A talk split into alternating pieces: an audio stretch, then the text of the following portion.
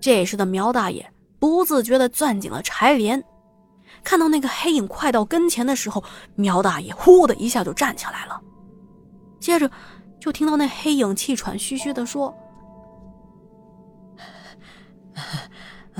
我来晚了，没害怕吧你？今儿个我多做了些月饼，这是带给你的，好吃的。”原来是面点师来了，苗大爷这才舒缓了一口气。别看这面点师比苗大爷大好几岁呢，可是他向来胆子很小，苗大爷就没敢把刚才发生的事儿讲给他听，就当做什么事情都没有发生。接下来啊，两个人一块儿在田地里转了一圈，一边走一边拍拍手，还喊两嗓子“哎哎”，吓唬吓唬小动物，之后就坐下来闲聊了起来。到了后半夜两点多吧。都有些困了，就各自回到了自家的地瓜秧子上打盹去了。可是，就当这苗大爷啊第二次睡得迷迷糊糊的时候，就听见杨树趟子那边传来了呼救声。苗大爷一个机灵，他听出来了，这是一种人在面临极度的恐慌下发出来的喊叫，就感觉这个人啊马上就要崩溃了。那呼救声一声比一声低，苗大爷立马翻身起来，果然是面点师在叫喊。原来啊，就在面点师家的地头前面，居然慢慢的出现了一个人形的怪物。这个怪物啊，身形高大，足足有三层楼那么高，而且身体也是看起来特别的壮，特别的粗实，整个人乌漆麻黑的。看不清楚五官。此时，这人形怪物正慢慢的朝着面点师的方向走过去。哇！苗大爷赶紧就提起了旁边的柴镰，朝着面点师那边跑过去了，边跑边喊：“哎，别害怕，我来了，有我呢！”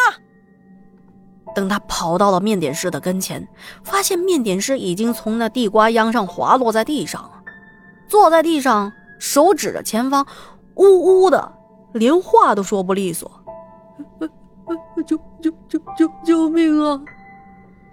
回身再看前方那高大身形的怪物，此刻距离他们只有二十米的距离，而且那东西啊，还在往他们的方向一点一点的走过来呢。当时苗大爷拿起了柴镰，就左右比划上了，做好了战斗的准备。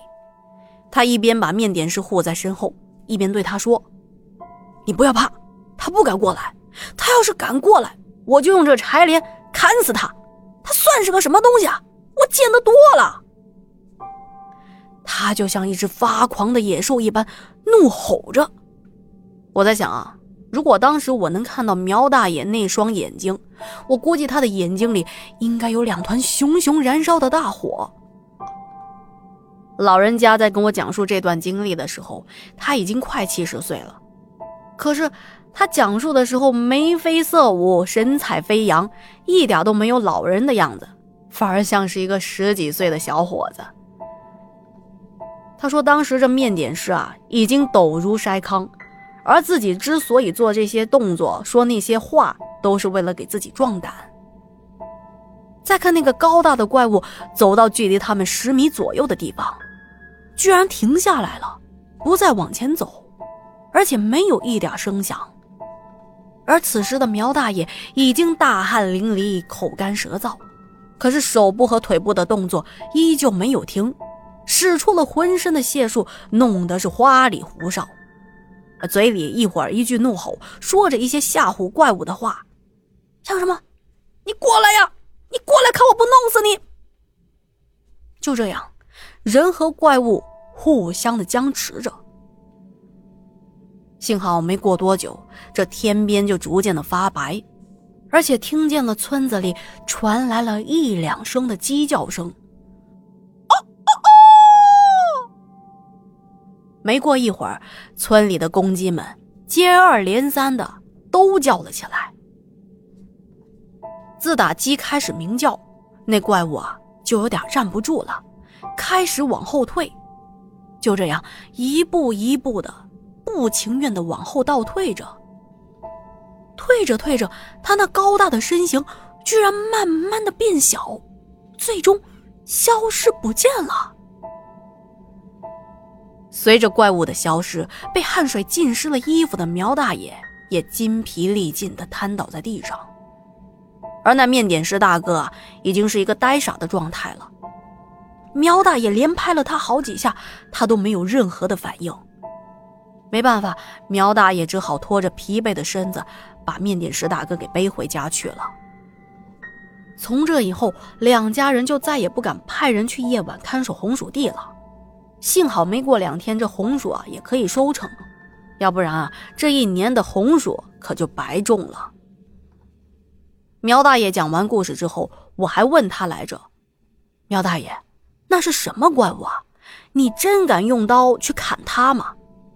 苗大爷还笑呵呵的跟我说呢：“ 那是个啥怪物？我到现在也不知道呢。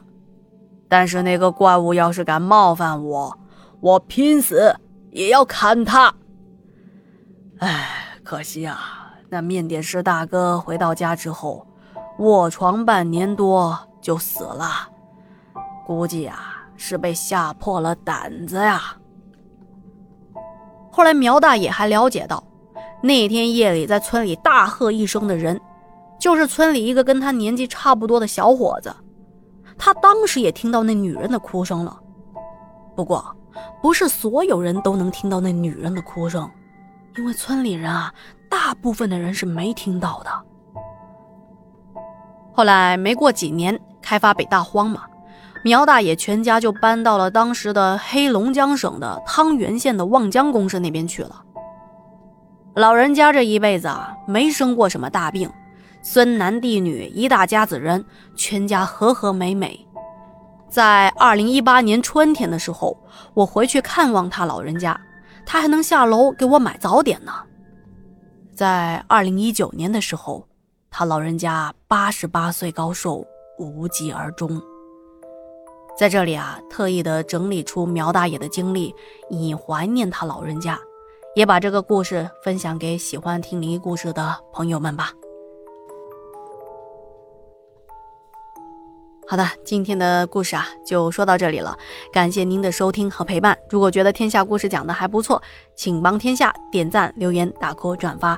另外，想入群或者是投稿的朋友呢，可以添加我的微信或者是私信我，我都会回复您的。